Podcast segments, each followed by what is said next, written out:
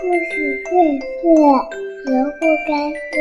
欢迎收听哦，欢迎收听哦，欢迎收听哦。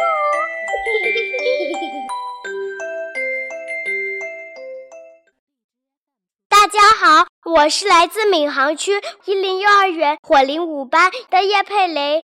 刚刚过了六六一儿童节，所以今天我给大家讲一个关于六一儿童节的故事，名字叫《花瓣瓣风，糖豆豆雨》。在六一儿童节这一天，小人精一大早就来到大街上。小人精把那些各种各样的动物气球。鱼气球、熊气球和蝴蝶气球都系在树枝上，大大小小的街道一下子就成了节日的街道。上午，打扮得漂漂亮亮的孩子们都从家里出来了。男孩子穿着新短裤和凉鞋，女孩子穿着花裙子。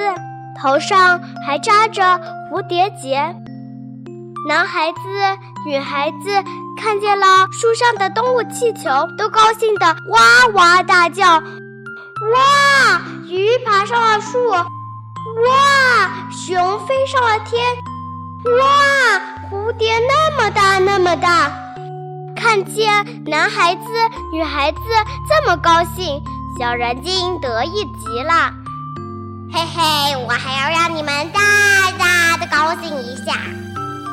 小人精吹了一口气，街上就刮起了一股香风，五颜六色的花瓣从天而降，飘呀飘呀，飘到房顶上，飘呀飘呀，飘到男孩子的头上，飘到女孩子的头上。孩子们跳着叫着，用手去抓那些五颜六色的花瓣。哇，我们的节日是香香的！